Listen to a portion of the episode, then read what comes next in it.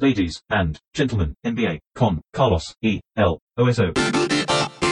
Señoras y señores, bienvenidos a otro episodio de este podcast en el que acostumbramos a hablar de la NBA con Martino Simani. ¿Cómo estás, Soso? De duelo. De duelo, ¿no? Ha terminado la burbuja, se ha terminado de la manera más triste posible, que es con un equipo que no tuvo más nada adentro.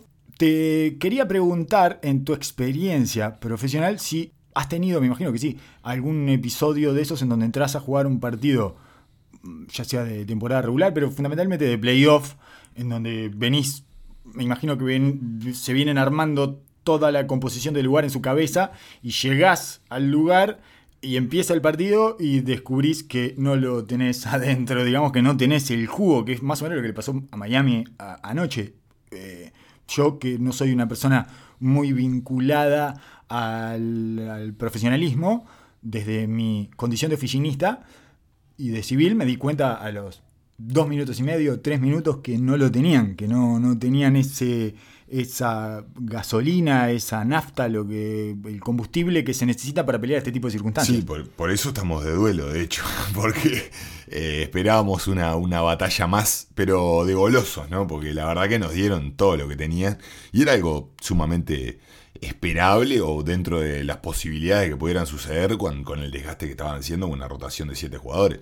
Y es, es un hecho que en el deporte suceden estas cosas mm, muchísimas veces y más cuando las series son tan dispares en talento. Muchas veces hay un, un equipo que está aguantando con los dientes apretados, como siempre veníamos hablando en la final, que estás topeado, estás tratando de entregar todo, o que simplemente tu equipo no funciona de la, man- de la manera que debería y venís remando una mentira colectiva, eh, arrastrando, agarrándote de cositas y factores. Bueno, si en realidad el partido pasado no la metimos, pero si defendemos un poquito por acá y tratás de autoconvencerte de que podés.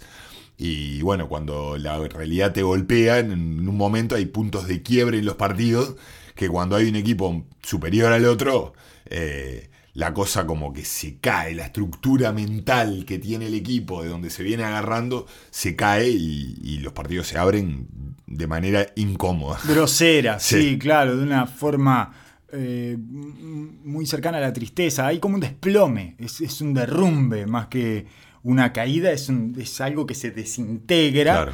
Y me pregunto si ellos adentro de la cancha notaron eso. Más allá de que, un- de que estás ahí con las pulsaciones altísimas y que estás todo el tiempo tratando de convencerte de que no, se nota eso. Absolutamente. Internamente se nota y se nota eh, espiritualmente en, el, en la vibra del equipo. Ajá. Yo creo que eh, lejos de, de patear en el piso eh, situaciones puntuales, creo que otra vez volvió a suceder esto de que Miami eh, tocó un poco la fórmula después de haber tocado el cielo. Ajá. Y esos, como veníamos hablando, son tres minutos en los cuales vos te empezás a sentir incómodo y empezás a mirar para el costado. Y siempre hablamos que cuando dejás de actuar y, y atacar y empezás a dudar y empezás a replantearte cosas en el medio del partido, en un, contra un equipo como Los Ángeles, fue fatal. Creo que podemos hablar de Sí. pequeñas cosas que fueron sucediendo para un lado y para el otro.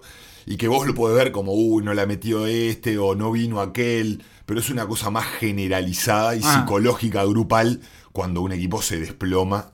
Que, que a mí me, como jugador me molesta muchísimo cuando se habla esfuerzo y meter y tener ganas y mostrar un poquito de orgullo, que se te va la No, temporada. es que no le- tu cuerpo no te está respondiendo a lo que le pide tu cerebro. Absolutamente. Tu cuerpo está inerte, no, no consigue responder a, a los estímulos que le tirás cerebralmente y está, se ve todo descoordinado, se ve todo sin alma. es como que cre- tu alma no fue, no fue a la cancha. Creo que mm, lejos de que tu alma no esté, es la conexión interna, el- las conexiones dentro de los jugadores. Vos podés estar metido Ah. Bien. en tu rol, es como que ese, esa sinergia que se genera grupalmente se rompe y empiezan a estar cada uno medio que por su lado, pero no porque los jugadores no quieran estar presentes Sí, en ese sí, sí. momento o esforzarte. El esfuerzo no es colectivo, y un poco si no, si no se prenden las mechas con alguna actuación descomunal o alguien que te saque de los pelos, eh, es muy difícil de conseguir eso grupalmente en el momento de tensión, ya cuando te sacan 10, 12 puntos, si en ese momento hay dos, tres jugadas que no, se, que no te van de tu lado y el otro equipo las aprovecha, ya cuando ves la montaña tan alta, ahí es donde tiemblan los cimientos. Sí, además, en este caso me parece que uno de los peligros de los laguneros, de los actores de reparto de los Lakers, es que una cosa es eh, llegar al clutch con ellos en, un- en una situación pareja y darle la posibilidad a ellos de que definan mal el partido y otra cosa es que te saquen 12, 13 puntos en un primer cuarto en el que vienen con toda la manija desde los vestuarios. Es, es una situación peligrosa. Me parece que Spoltra se da cuenta de eso porque pide los primeros dos tiempos, los quema ahí nomás para que no se le vaya. El primero cuando le sacan 5 puntos y el segundo cuando va a 11 abajo. Pero no consigue parar el vendaval nunca, ni nada que se le parezca, ni cerca. Hay puntos que vos, cuando va desarrollándose la, la serie, sabés de que son prohibidos. O sea, hay puntos en, la, en el encare tuyo hacia el partido que sabes, bueno, tenemos que controlar esto, esto y esto. Esto no nos puede suceder. Y ya empezás a vivir durante, cuando estás al punto límite, que estás a punto de knockout, digamos, eh, sabés de que hay, hay alarmas que se te van prendiendo en el juego que van diciendo, uh, no, no, no, no, no, si empieza a pasar esto, estamos apretados. Y vos tenés que enfocarte en controlar eso y después, obviamente, desarrollar tu propio plan por donde vos querés venir. Cuando la cosa viene de que se te entran a prender varias alarmas y ves de que el equipo espiritualmente empieza a sentir el golpe, cuando estás en desventaja encima física, que es lo que hablábamos el año pasado en la serie con, con Filadelfia y lo que, lo que te imponía eso, ya tiene que haber algo en lo cual te traiga un poco al juego tácticamente. Porque simplemente con, la, con las ganas y el orgullo no te alcanza.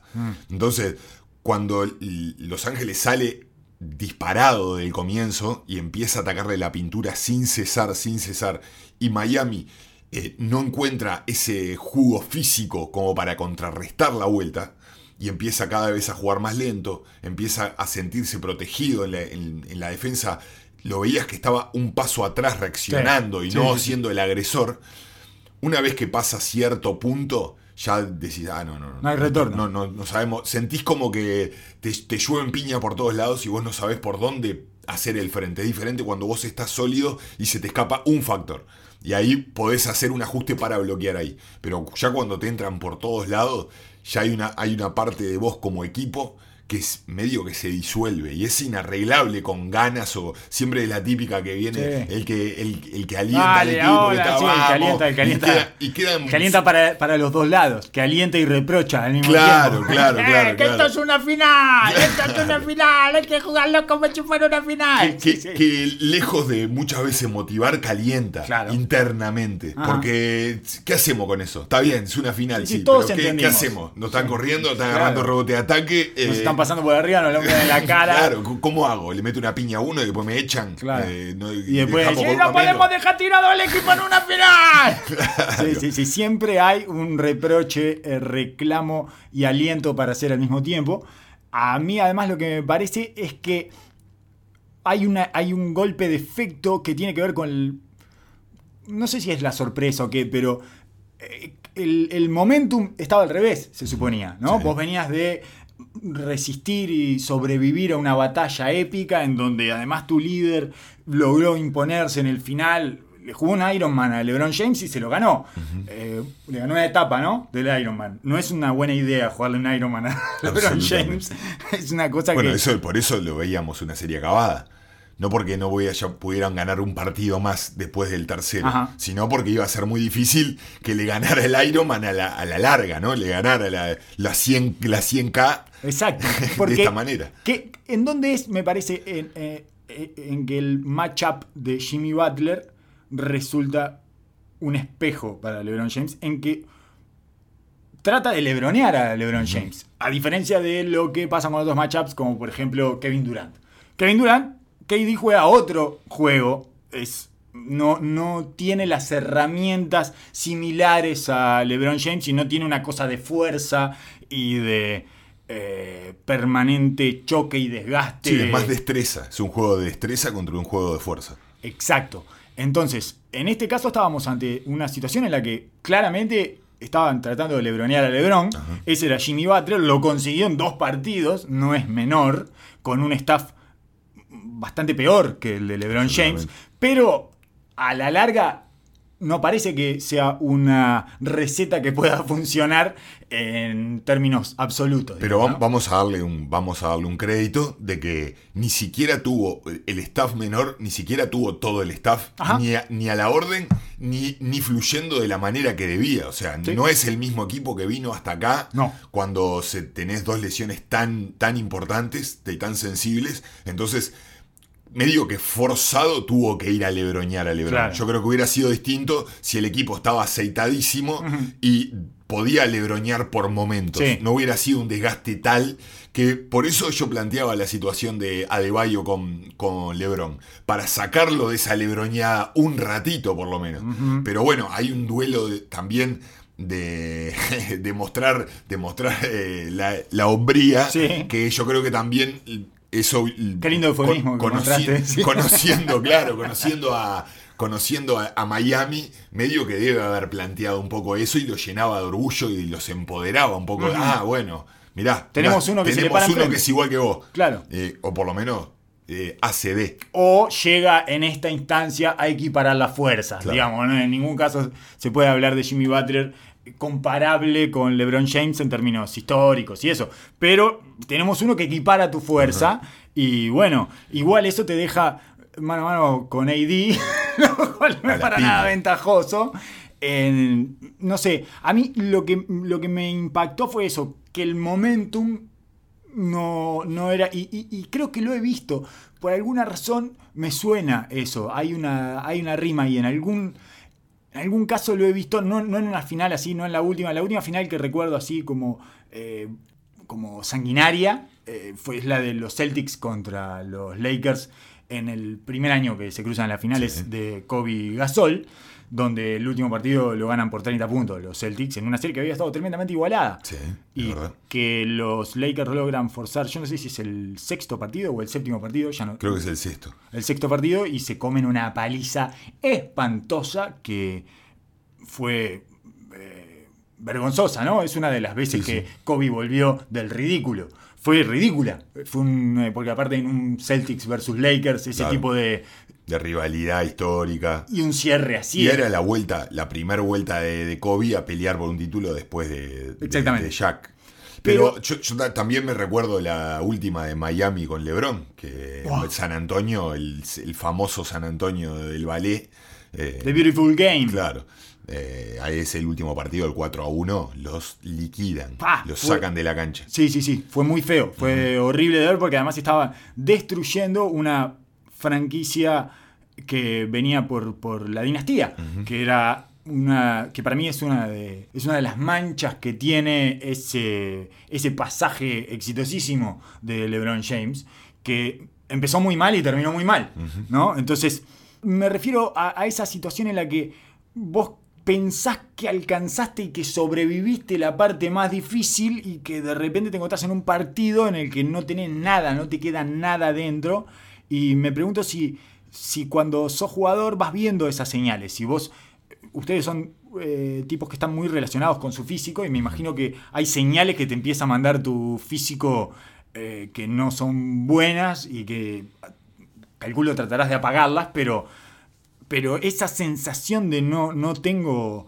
eh, con qué responder mm, tiene que ser tremendamente dolorosa, ¿no? Sí, depende para, para qué tipo de jugador, ¿no? Todos tenemos nuestros mecanismos para lidiar con la frustración, con los dolores, con las, eh, los inconvenientes, con los problemas. O sea, cada uno se va armando mentalmente a su manera. Hay muchos tipos de jugadores y hay muchas funciones que quizás para un jugador dependa mucho más de su físico que cuando no tiene no, por ejemplo, a De se notó claramente que su, falta de potencia física lo afectó psicológicamente. Y, quizás eso... lo condicionó en su físico. Quizás no estaba tan mal de piernas, por ejemplo.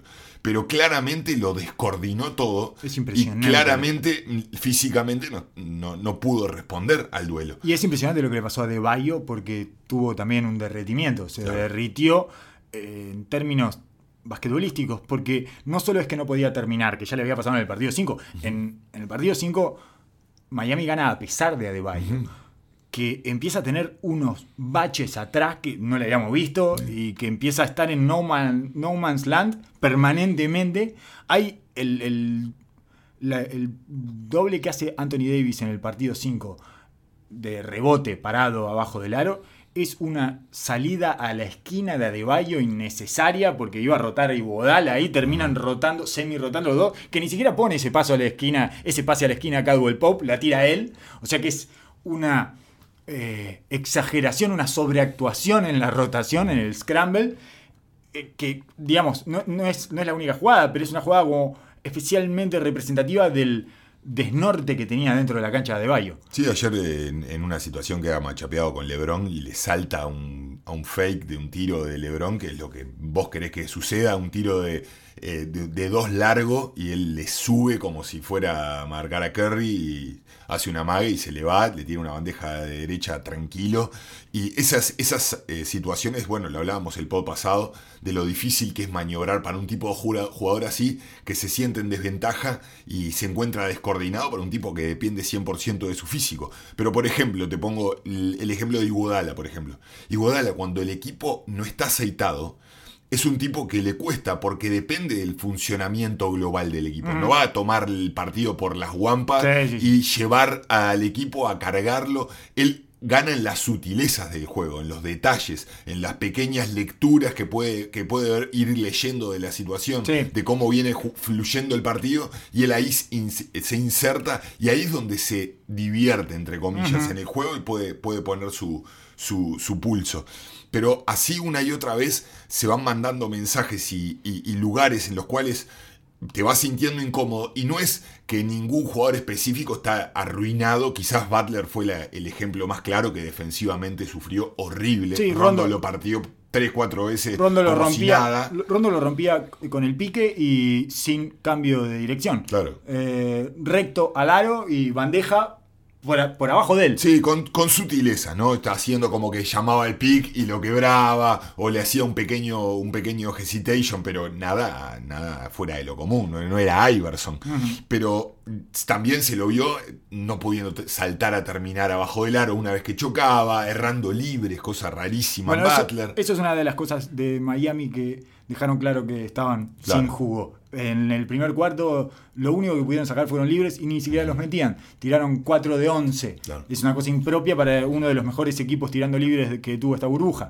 Porque, y bueno, y ahí va el crédito, va el crédito también de, de Bogle de hacer el cambio justo, ¿no? De sacar a Howard, poner un equipo más chico, y no solo por el espacio, sino porque empezó, no solo por ese ini- inicio, ese, ese quinteto ideal, fomentó una rotación constante de jugadores, no dejaba una formación más de tres minutos en cancha y era constante las olas de energía que venían a, castigar a esta rotación corta que eligió Spoelstra, que encima le agregó a Dragic en el medio y le puso otro tema más para solucionar. Sí, la entrada de Dragic fue eh, especialmente complicada porque otra vez estaban todos expectantes a ver qué pasaba y si se podía meter en la serie. Nos pa- les pasó algo similar a lo que les pasó en el, en el juego 3 con Adebayo. Estás todo el tiempo... el 4. En el 4, perdón. Sí, sí, sí. Estás esperando que este tipo venga a... Él está también hiper ansioso y fuerza todo. Y además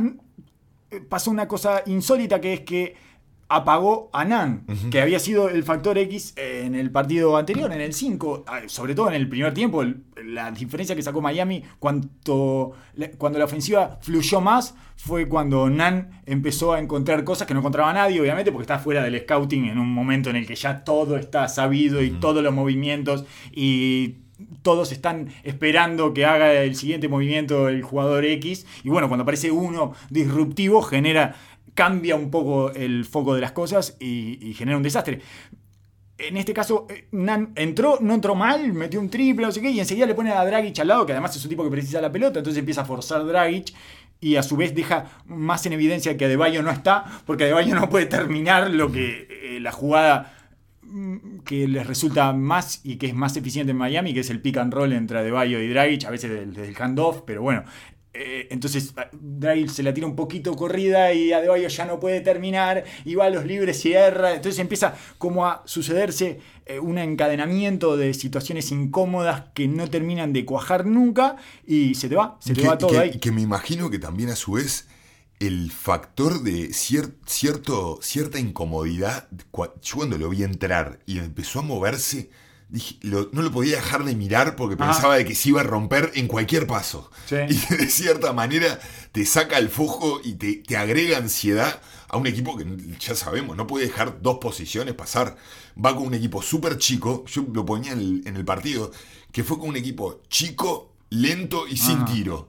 O sea, cu- ¿cuál era la ventaja de, ese- de esa formación? Porque un detalle no menor en esa instancia fue que en ese pasaje dejó, aparte de Anani y a Dragic, a Iguodala, a Butler y a Adebayo juntos. Claro. Entonces era un equipo sin espacio, sin tiro, sin, sin eh, ju- fuerza, eh, jugo energético y encima con el factor de Dragic ahí, eh, medio como eh, teniendo a todos, medio que caminando en cáscara de huevo, Ah, ¿no? Como medio, sí. bueno, a ver cuál es La mi lugar. A ver, tomá, vení a hacer tu handoff. dale, Claro, vení, a-. ¡Ay! No salió. Claro, claro. Sí. Entonces me parece que ese- esa situación no es, una, no es una situación consciente que se genera en el grupo. Pero un poco, en cierta manera, el mensaje que se manda es, eh, está así como estábamos, no podemos. Estamos No podemos- agarrados de no podemos palillo. aguantar. Sí. Lo que, lo que logramos el partido pasado necesitamos agregarle con- eh, condimento porque no nos da otro partido más. Vamos a ver si tiramos de este eh, que está lisiado y nos salva un momentito porque estamos con lo justo. Y es un mensaje psicológicamente eh, duro, de, duro de absorber. Sí, y sobre todo cuando te das cuenta que lógicamente no estaba Dragic claro. y que es imposible meterse en un partido 6 de una serie de finales. Es algo absolutamente imposible. A mí me llamó la atención de todas maneras el efecto que se generó en Adebayo una vez que se terminó una vez que se terminó la burbuja, digamos que es a partir del segundo Segun- tiempo. segundo tiempo en adelante, Ah, claro. Del segundo tiempo que ya todos sabíamos que se había terminado el partido, que se habían terminado las finales, que se había terminado la burbuja.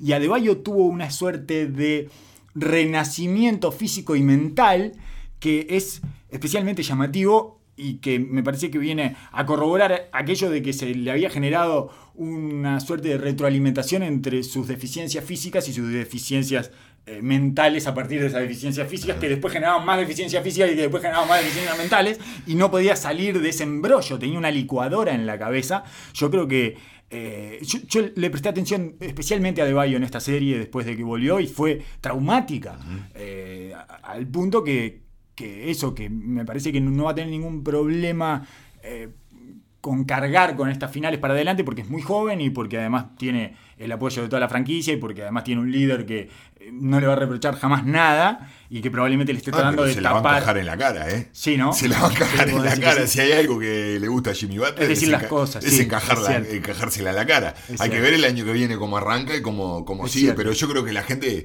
lo respeta por la actitud que tiene de Bayo Sí. y, la, y la manera, ¿no? Nunca no es, nunca no es un dejó. tipo de estar reclamando y demandando. No, y- y es una persona con.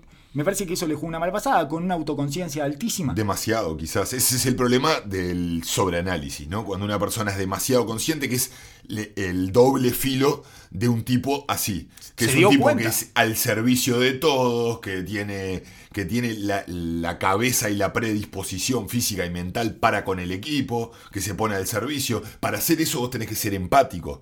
Para, ser, para, para tener esa predisposición a ayudar a los demás, ya sea desde el pase, desde una buena cortina, desde la predisposición de no necesitar eh, tu juego para colaborar. Sí, Pero tenés- eso tiene la vuelta de que si estás pensando demasiado en los demás, quiere decir de que también sobreanalizás lo tuyo también. Y tenés una visión panorámica, que Ajá. en estos casos no te conviene en absoluto, porque si tenés una visión panorámica te das cuenta que sos un- una bolsa de piedra Exacto, para ese equipo. exacto. Que no estás dando nada de lo que necesita ese equipo que vos des. Y de, de hecho lo dijo, después del partido 5 dijo, fue un, fue un desastre. O sea, no, no, no, el tipo se daba cuenta que no estaba pudiendo, pero es increíble cómo eso, el efecto mental que se genera como para que logre soltar eh, en un momento se destrabe ese mecanismo que lo tenía todo trancado y termine haciendo 25 puntos cuando hasta hace cinco minutos no podía terminar abajo del aro, no llegaba.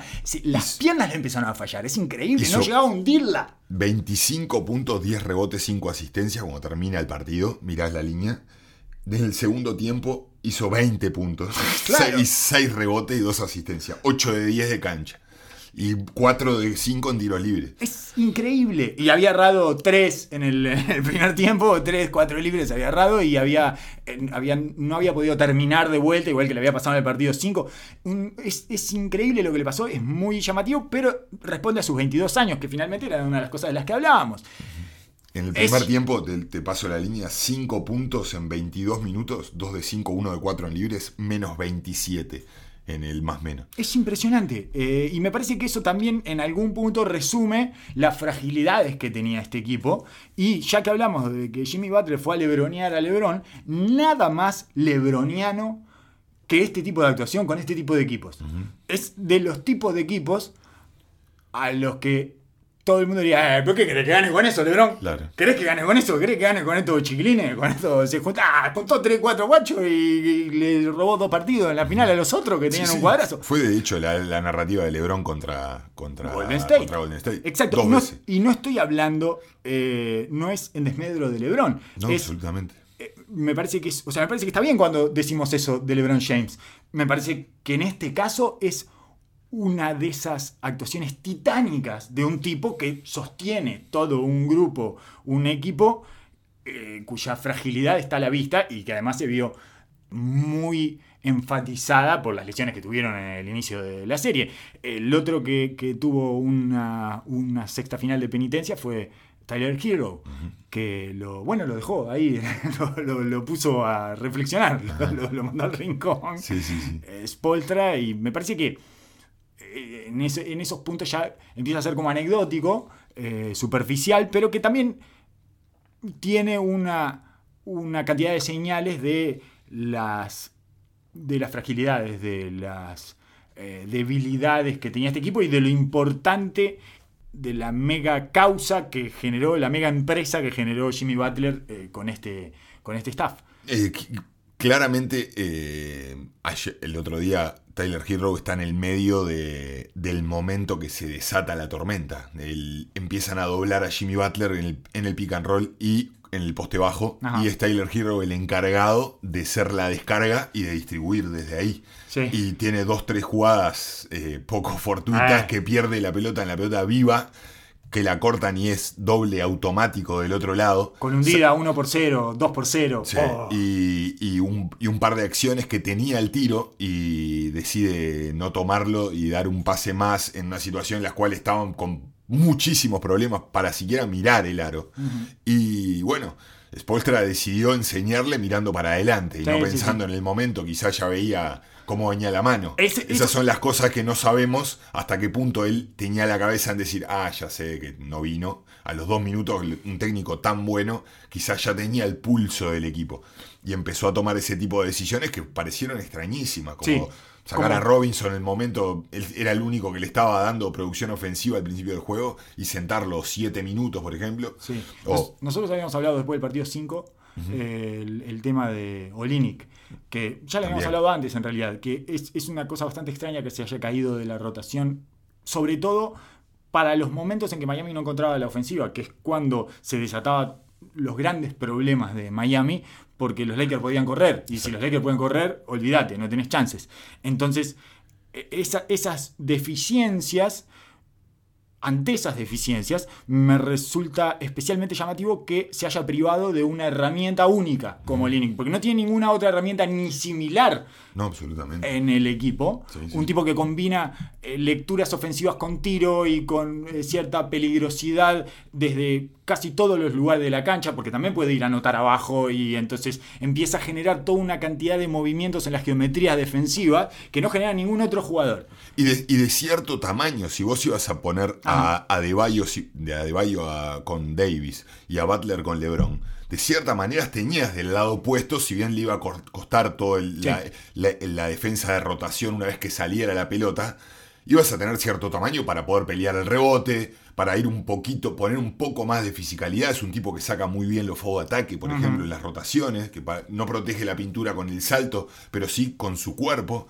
Eh, y pareció extraño porque no pareció haber una situación específica que marcara eso. Quizás como el otro día salió de la rotación y ganaron, muchas veces los técnicos sienten de que encontraron algo ahí en la rotación, pero era pan para hoy y hambre para mañana. Si vos ibas, pretendías ganar tres partidos seguidos con una rotación de siete, iba a ser dificilísimo. Eh, entonces estamos, Oso, ante lo que podríamos llamarle la restauración. Ha vuelto el rey, ha vuelto a dominar, y lo hizo con la franquicia dorada y púrpura, con la franquicia más monárquica que pueda existir ante las luces del jet set de Los Ángeles y la más grande de la historia de la NBA, probablemente a partir de esta llegada de él. Yo cuando LeBron James llegó a los Lakers no entendía demasiado eh, que en un tipo tan preocupado por la narrativa se fuera a un lugar en donde no va a estar entre los tres mejores jugadores de la historia. Entre los cinco, probablemente el mejor jugador va a, ser, va a estar abajo de Jim Baylor, probablemente, LeBron James. Y no veía qué era lo que podía ganar. Llegando a los Lakers y siendo menos que eh, sus antecedentes en bronce que ya están ahí en las estatuas afuera del Staples Center siendo menos ahí, ¿no? Siendo menos con la camiseta de los Lakers. Obviamente que LeBron es más que todos, es más que Magic, es más que Kobe, es más que Jabbar probablemente. Eh, lo que veo ahora es que hay una posibilidad para los Lakers también, que solo se la puede dar LeBron, que es esto de restablecer su hegemonía y además dejarlos por encima de los Celtics. En este momento quedan con 17 anillos cada uno y se podría decir que los anillos de los Lakers, por un tema de actualidad, tienen un poco más de valor que, los de los Celtics, que dominaron muchísimo una década, pero después se le desparramó bastante la cosa y ha tenido eh, periodos asiagos, periodos agrestes sin demasiado de lo que agarrarse. En cambio, los Lakers cada 5 o 10 años están golpeando la puerta de un campeonato. Sí, desde, desde que desde los, desde los 80 que vuelve Magic y Larry, bueno, retoma la hegemonía de la, de la NBA en general o sale al estrellato americano y global, digamos. Eh, los Lakers es mucho más que mucho más que Boston, está clarísimo. Desde que, desde que se abre al mundo la NBA, de que el mundo está mirando la NBA, que es, a partir de los 80, los Lakers han sido omnipresentes. Pero considero de que esa narrativa estaba tercera o cuarta en la cabeza de Lebron. Ahora es algo que, que resalta y que le podemos meter un asterisco, lo podemos poner dentro de la cantidad de estadísticas y cosas que él eh, le puede agregar a, su currículum. A su legado. Pero me parece que la, la, idea de él fue desde el lugar de ya di vuelta a la maquinita, ahora quiero estar yo en mi lugar, eh, voy a buscar un desafío, pero me voy a traer a alguien seguro que conmigo a los Lakers va a venir gente y bueno, de hecho trajo a, trajo a, su mujer, su actual a su actual sí, sí, Sí, a, su actual pareja que es la mejor que ha tenido y que es la eh, más complaciente que ha tenido por lejos. La otra vuelta hablábamos de Wade y de Kyrie Irving, pero también podríamos hablar en esas eh, porque eran, eran tríos, ¿no? Era poliamor, así le llaman ahora. Antes se le llamaba trío a eso, ahora se le llama poliamor. Y tampoco estaban demasiado conformes ni Bosch ni Kevin Love. Eh, en ambos casos tuvieron dificultades para encajar en su rol y tuvieron que sacrificar mucho y fueron también el chivo expiatorio en su momento. Eh, y, y entonces me parece que en este caso se encuentra con lo mejor que le podía pasar y eh, que es Anthony Davis, que tiene una pleitesía absoluta hacia su persona. Y que le, encaja perfectamente a las necesidades de hoy de LeBron. Siendo un jugador defensivo exquisito que le permite jugar de una manera moderna, pero también cubrir las deficiencias normales de un tipo de planteamiento así. Eh, y a su vez que tiene la capacidad de poder tomar eh, de LeBron las mejores cualidades y explotárselas. O sea, un tipo que le, les, le genera de sobremanera o le, explota de sobremanera su capacidad para pasar la pelota, que le, potencia todo ese derroche de energía y de potencia que tiene, cuando el equipo tiene que colapsar para aguantar esa sobrecarga y ese envión de LeBron James, es muy difícil que tengan a alguien más para poder cubrirle ese espacio. Que muchas veces si era Kyrie, vos tenías, podías tener otro chico para rotar una más. Un perro, sí. Pero no, no, por cuestiones de tamaño. No tenés un perro de, ese tamaño. Es imposible. Simplemente a, a esfuerzo es muy difícil. Entonces, eh, es un complemento que no había tenido antes, porque siempre, si bien Wade era físico y Bosch era físico, eran jugadores que estaban, se mantenían en el perímetro. Esta combinación de tamaño, poder y destreza es mm, eh, inimaginable. Sí, es un Robin que además está fascinado de ser Robin, que no quiere saber nada con ser Batman, por lo tanto no tiene esos niveles de competitividad que empiezan a funcionar eh, de manera tóxica con LeBron James y que empieza con esa cuestión pasivo-agresiva que suele tener con sus partners, que los ha tenido con todos y que tiene está directamente eh, directamente relacionada con, este tipo de líderes, digamos, ¿no? O sea, el que no es agresivo solo es pasivo-agresivo. Pero bueno, eh, en este caso hay una, una cosa como una relación en donde no hay cuestionamientos. Por lo tanto, lo, ha dicho LeBron James, ¿no? Esa cosa de no hay celos. Él, lo, lo, resume en esa expresión de sentimientos, eh, sentimental, digamos, con la que yo no estoy muy de acuerdo. Me parece que el problema no son. O sea, celos es una manera como muy burda de, llamarle a eso. Es bastante más intrincado el, juego ahí entre el 1 y el 2. Eh, y no sé, se pueden leer cosas como vayamos a las palabras de LeBron James, que es solo queremos nuestro respeto, dijo LeBron James al recoger el premio del jugador al MVP. Eh, Rob quiere su respeto, el entrenador Coach Vogel quiere su respeto, la organización quiere su respeto y yo quiero mi maldito respeto también. esta, esta, es la parte en la que yo no estoy de acuerdo, porque y que parece, me parece que no es un mal de LeBron James, que es un mal de todos los deportistas en este momento del mundo. El 100% de los deportistas se creen underdogs.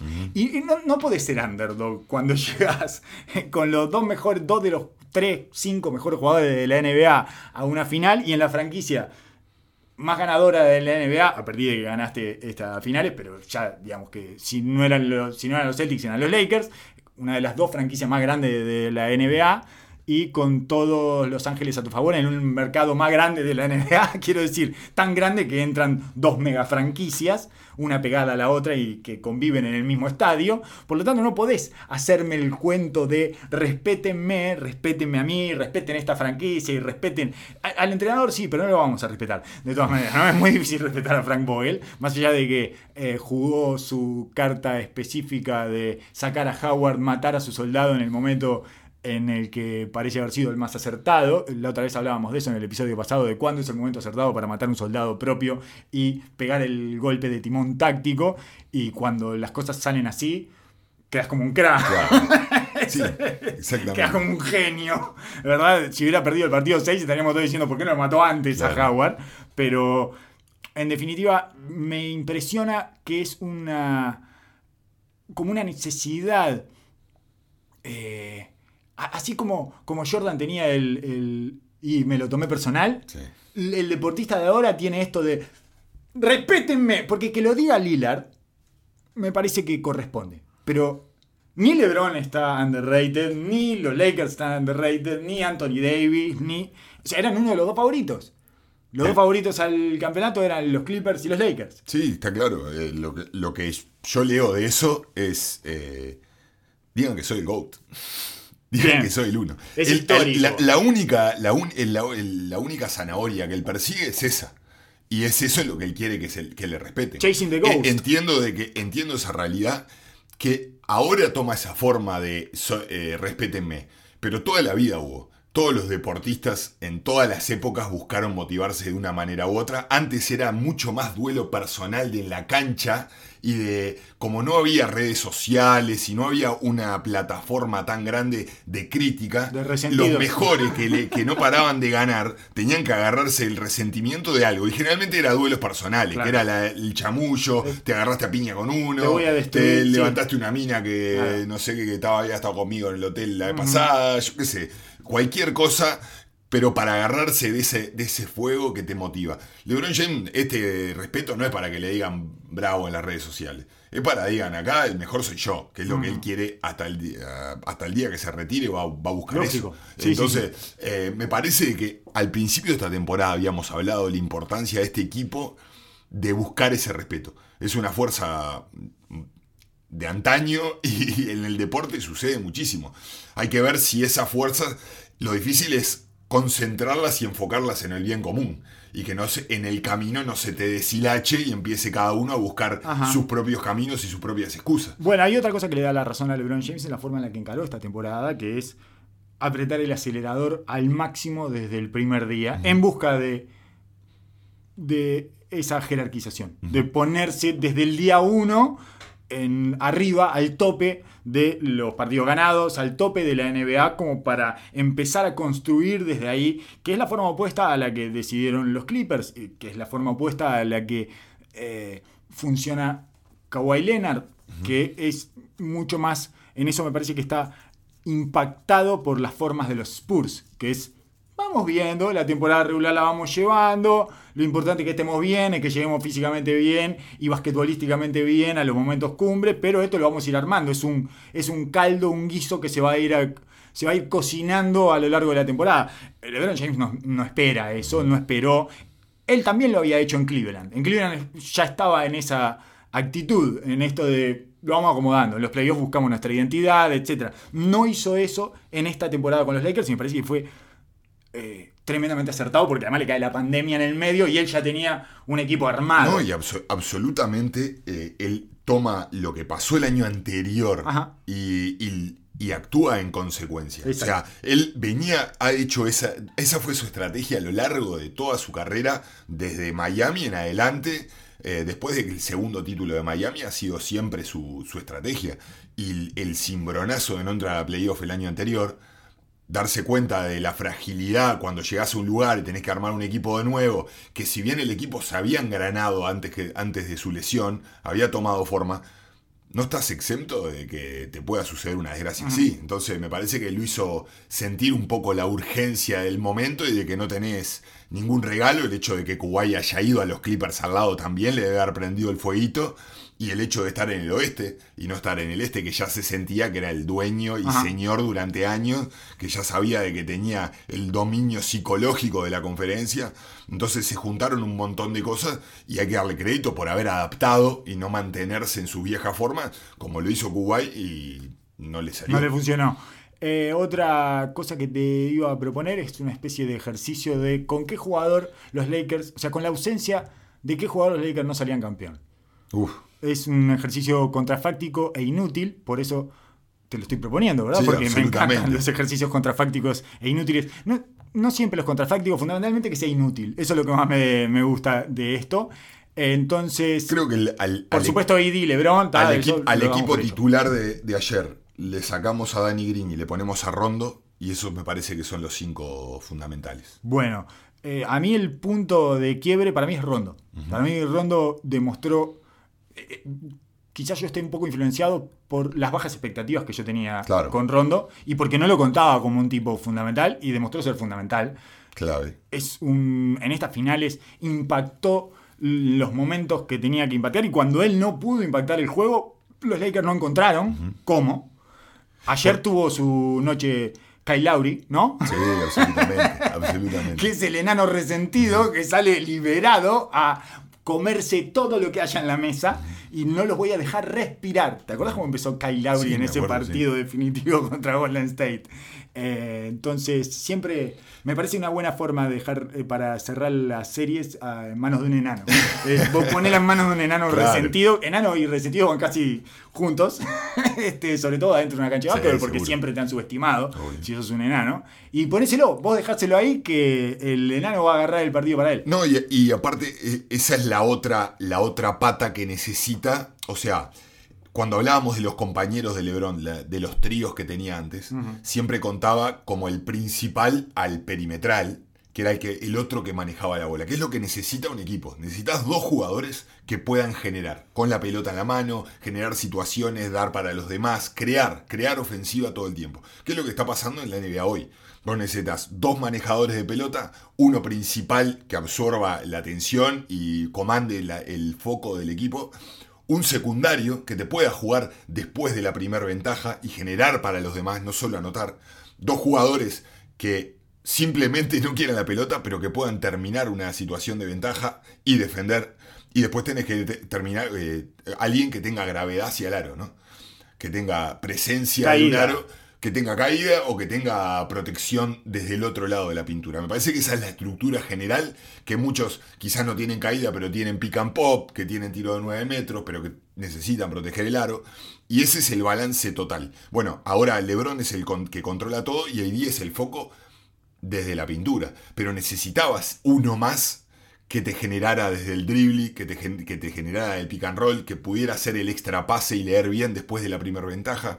Y ese es el rol que ocupó Rondo, que por eso me parece vital en esta estructura de los Lakers, que tenía muchísimos jugadores de los secundarios, digamos, desde el punto de poder castigar la ventaja y defender, pero que no tenían la habilidad de generar para los demás después de, que, después de LeBron James. Y además tiene esa cualidad que a LeBron James le resulta especialmente placentera, que es un tipo que entiende el juego. Eh, porque le resulta especialmente placentera porque se ve a él, ¿no? Es satisfactoria porque es un, un sobrepensador del básquetbol rondo. Y un tipo que respeta por su carrera. Claro. Porque luchó palo a palo en los comienzos de su carrera. Era un tipo en el cual es, sabía, lo vio cabrón, lo vio sacarle un título de las manos, lo vio eliminarlo de los playoffs y sabe de que eso lo tenía ahí. Yo no esperaba que Rondo fuera tan importante. Cuando él se lesiona, él empieza esta burbuja lesionado. eh, pensé que ni siquiera iba a estar en la burbuja.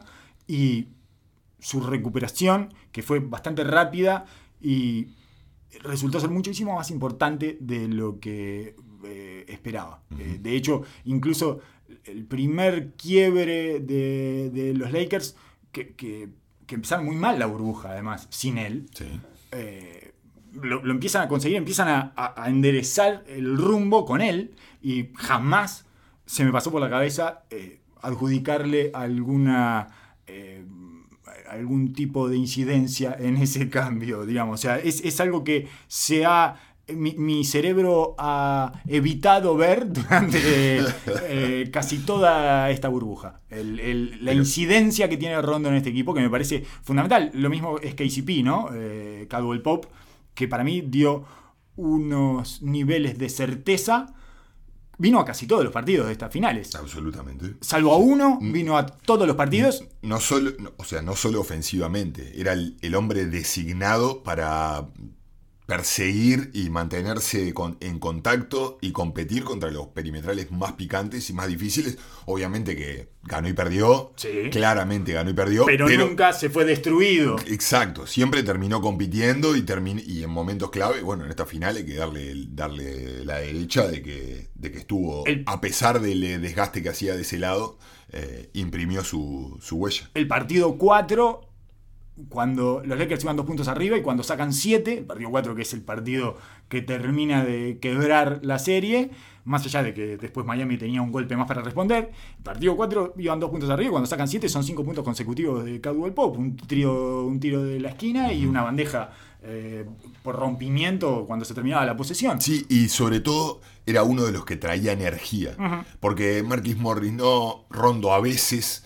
eh, A veces sí, a veces no. Danny Green no. Danny Green no. Entonces, era, era él y Caruso, crean- creo que eran los dos, porque Kuzma se deshizo, se deshizo a lo largo de la playoff, en esta burbuja desa- desapareció, se fue desintegrando en el camino. Es una de las pocas manchas y cuestiones negativas que tienen los Lakers que van a arrastrar para la temporada que viene porque el valor de cambio de Kuzma, todos, todos sabemos que lo van a cambiar a Kuzma, y, pero me parece que se les, se les pudrió en las manos. Claro. Porque ahora le van a dar mucho menos por Kuzma. El valor en el mercado de Kuzma va a ser inferior al que probablemente hubiera tenido eh, tres meses atrás. Absolutamente. Y bueno, a eso, a eso es lo que me refiero. Quizás era un, era un factor de un tipo que traía cierta energía, pero una energía nerviosa, digamos. No una, no una energía sólida. No es confiable. Exacto. sí. Entonces Era, era de los pocos que, bueno, si bien Lebron cuando eh, las papas quemaban y los momentos decisivos, no solo en el cierre, en los momentos de quiebre de la serie, en los partidos importantes, cuando arrancaron la serie perdiendo, ese siguiente partido Lebron venía con todo,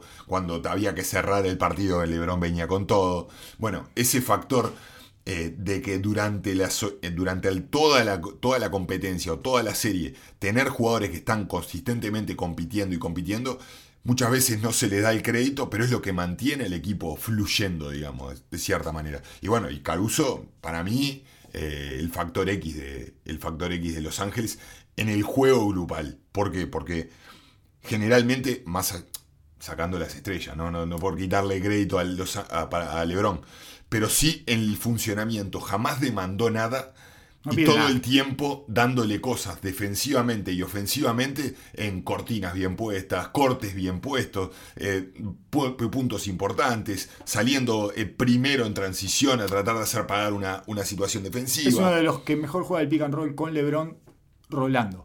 con, el, con LeBron en el lugar del rol y le dio unas cuantas asistencias eh, en ese sentido y también le solucionó algún problema cuando tenían eh, dificultades para encontrar los puntos. Y era jugador que podías ponerlo en un base, podías ponerlo en un 2, podía cambiar con un grande en una situación puntual, eh, competía atléticamente, un tipo que te, así no tenían ninguno. O sea, tenían a Cowboy Pope, tenían a Danny Green, que son el mismo jugador, que estaban relegados a esa función. Obviamente Rondo, un, un point guard nato y Marquis Morris, que era el, delegado sí, puedes tener cualquiera ahí. grande de intercambio. Y que también te cuesta, ¿eh? Pero Marquis Morris le costó. Sí, no son gratis los hermanos Morris.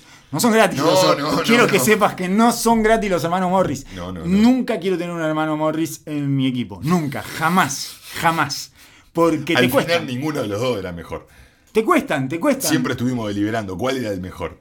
¿Cuál era el mejor? Y nos quedamos con ninguno. Eh, yo, sí, eso ni hablar, pero eso ya lo sabíamos. Ya sabíamos que nos quedábamos con ninguno. Mm, sigo sin saber cuál es el más funcional. Eh, no, no, no me voy a dar cuenta. Eh, porque tiendo a pensar que es Markif. Porque te pide menos. Exacto. Trata de meterse menos no, es que trate de meterse, es que ya quedó por fuera. O sea, ya fue relegado en el estatus y las jerarquías de la NBA. Por lo tanto, es. Y yo vengo a hacer el 8, el 10, el 11 acá. Y todo lo que me des me va a servir. Voy a hacer mis estupideces, voy a hacer. Tratar de no tenerme en los finales. en los finales porque es impresionante. El otro día trataba de explicarle a una persona que no ve mucho básquetbol qué es lo que le pasó a Marquise Morris. En esa pelota del partido 5. Que eh, en esa pelota, que ese rebote que agarra, y básicamente se lo explicaba de una manera muy burda, que es no la quería tener. Su cerebro le estaba pidiendo que se deshiciera eso como si fuera la bomba de Beirut. ¡Saca esto de acá! ¡Saca esto de acá! ¡No queremos tener esta pelota! No queremos le estaba gritando de una manera obscena a su cerebro que no quería estar ahí. Y es bastante eh, como como, ¿cómo decirlo? Como grotesco y hasta de comedia lo que sucede eh, con Marquis Morris en ese momento, porque no, no, pudo, no pudo domar a su cerebro que le estaba gritando que se sacara la responsabilidad encima lo antes posible y lo alejado que va ese pase. Es impresionante lo lejos que manda la pelota. eso, eso, era lo que me costaba explicarle a la otra persona, que es, pero ¿por qué la tira tan lejos? Me preguntaba. le digo, pero que no sabe, sí sabe, pero, pero no puede. Su cerebro le está imprimiendo una urgencia que no puede dominar y la tira muy lejos. Es, entonces le terminaba poniendo la escena de Space Jam que creo que es, ¿quién es? ¿El Pato Lucas es? O... Uf, me mataste. No me acuerdo quién es, que tiene la pelota y ve venir a todos, ve venir a todos los, los gigantes, mutantes, se le viene venir encima y lo que hace es la tira para afuera. Directamente la tira para afuera. Él agarra y la tira para afuera y dice, no, no, no, salgan de acá. Y eso me parece que es lo que le sucedió a Marquis Morris, que eh, no, bueno, definitivamente no es gratis tener un hermano Morris. Para cualquiera que se lo quiera llevar, que sepa que, que en algún momento va a tener que pagar. en algún momento se tiene que pagar ese precio. Para mí, Dwight Howard también es intercambiable, da lo mismo si estaba o no. Eh, entiendo el aporte que hizo, pero me parece que lo podría haber hecho cualquier otro pivot de fuerza. Eh, además de que te hace pagar también, además de que no es gratis. yo trataría de sacármelo de encima para la temporada que viene. Sí, sí, sí. Kuzma, Marquis claro. Morris, Dwight Howard y Danny Green, me parece que están o no están. Me refiero, obviamente que si no están ellos, tendría que estar otros, ¿no? Otros de similar categoría. Estos otros cinco creo que tienen una impronta y han dejado una huella en esta temporada de los Lakers, sobre todo a partir de la burbuja, ¿no? Y en los playoffs, que esta, esta cosa, esta dicotomía entre los jugadores y los jugadores de playoff, ¿no? Esto de que siempre habla el gerente, el general manager de los Golden State Warriors y algún otro general manager también lo ha dicho, que es, sí, está bien eso de las estadísticas y los analytics, pero en los playoffs es otra cosa. Después, después llegan los playoffs y no, no, no funciona mucho todos esos números que sacan ustedes. Claro. Y sí. Es, este, y es un poco cierto eso, cierta- y me parece manera que se vio en esto y que tenemos otra vez estos casos de jugadores que eh, está bien, que eh, fueron funcionales y que en algunos momentos resultaron importantes, pero que son intercambiables. Y de igual manera, estos tres que te mencionaba, Rondo, Caldwell Pope y Caruso, se mostraron eh, viables y útiles en los momentos de. en los momentos que importaban. Pero también son intercambiables. Sí, sí, sí. Al final, al Sí. final, al final del día. Sí, podés de, repe- Sí. repente hay que ver la estructura financiera de la del Sí. equipo, quiénes son los, los jugadores que podés conseguir. cuál- obviamente, los Lakers ahora están bastante atados desde el punto de vista eh, logístico de, de- de sus supuesto. posibilidades, porque no tienen draft picks, eh, quedaron con muchos jugadores con opción para, para, para tomar en su contrato, que probablemente la tomen, tienen a Danny Green con 15 millones de salario, o sea, hay, hay realidades que no pueden, no pueden sobrellevar, pero obviamente que la perspectiva cambia. Al final del día, al final del día, si vos tenés un equipo a LeBron James y Anthony Davis, Todos los demás, Quizás esto fue una buena, una buena, un buen ejemplo para mostrarte qué tipo de jugador necesitas tener, en qué posiciones, cuáles son lo- el- la estructura global del arquetipo de jugador que necesitan tener al lado, cuál les viene bien, cuál no. Porque de definitiva van a tener que tener grandes, quizás no es Dwight Howard, pero quizás sea otro de otra característica. Y, y bueno, fuiste viendo las necesidades que tiene este, este pareo de jugadores. Pero al final, al final, al final del día, los importantes son ellos dos y nada más. sí. Eh, ¿qué, ¿Qué pensás que salió menos beneficiado de esta.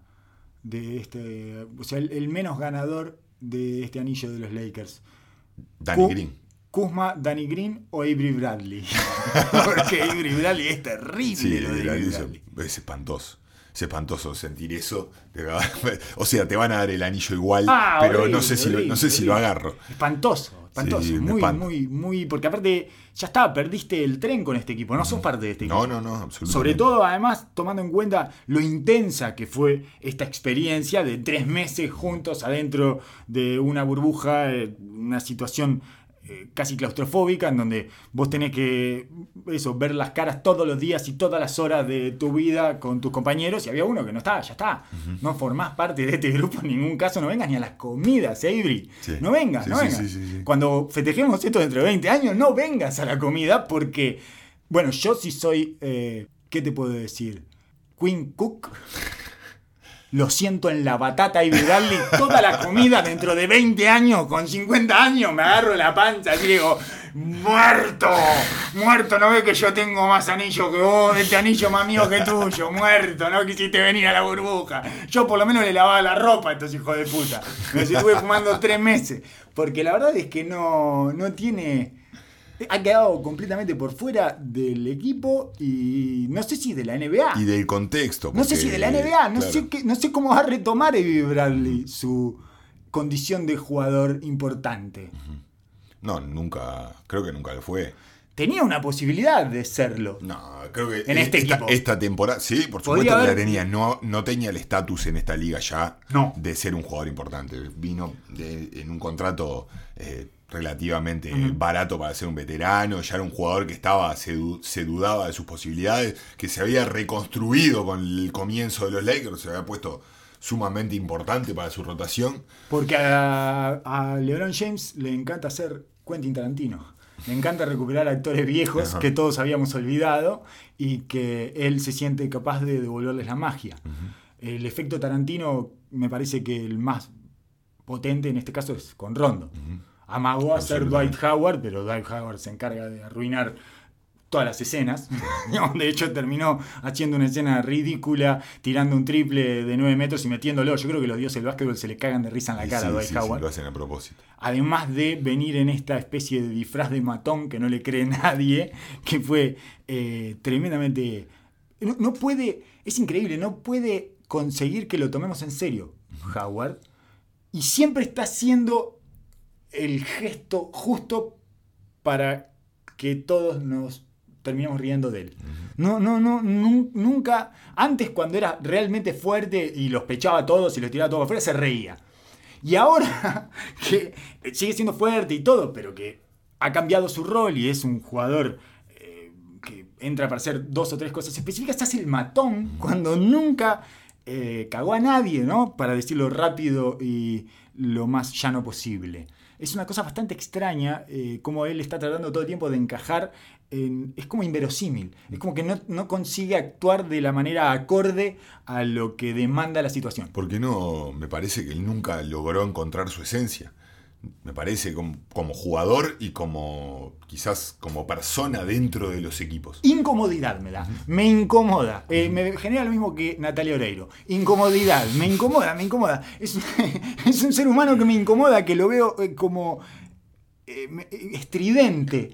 En, siempre, además, vuelvo a la escena de, de Stan Van Gandhi en la conferencia de prensa contando que cuando le preguntan si Howard había pedido que lo despidieran de Orlando y Van Gandhi dice, sí, Sí, sí, sí, sí, la verdad que sí, se juntó con la gerencia y, sale de atrás de la mampostería Dwight Howard y dice, ¿cómo estás? ¿Están?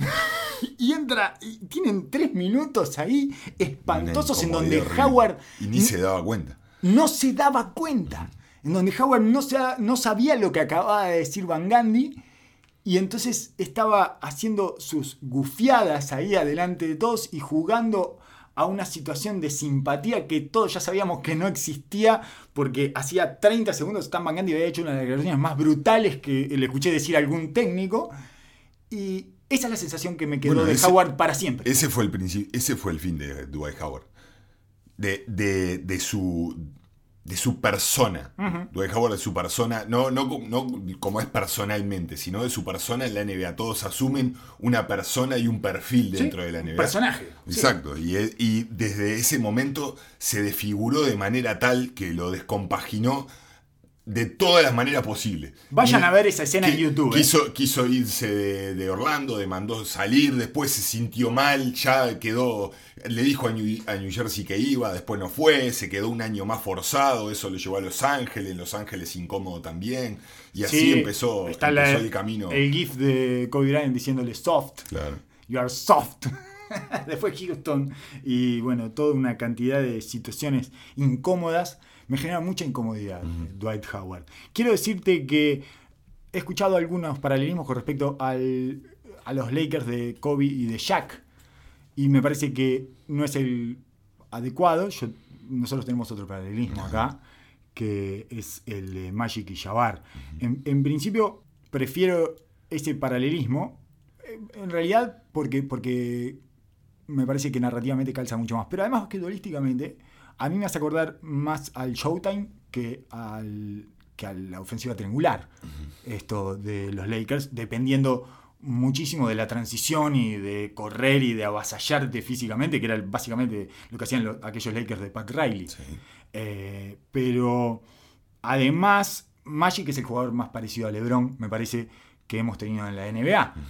Eh, es menos que LeBron. Potenciado. Claro, mucho menos que LeBron. LeBron, en Magic no podía anotar a borbotones como anota Lebron y no tenía esa capacidad de ver siete jugadas para adelante y ese tipo de. Ese, bueno, puede ser, puede ser que eso sí.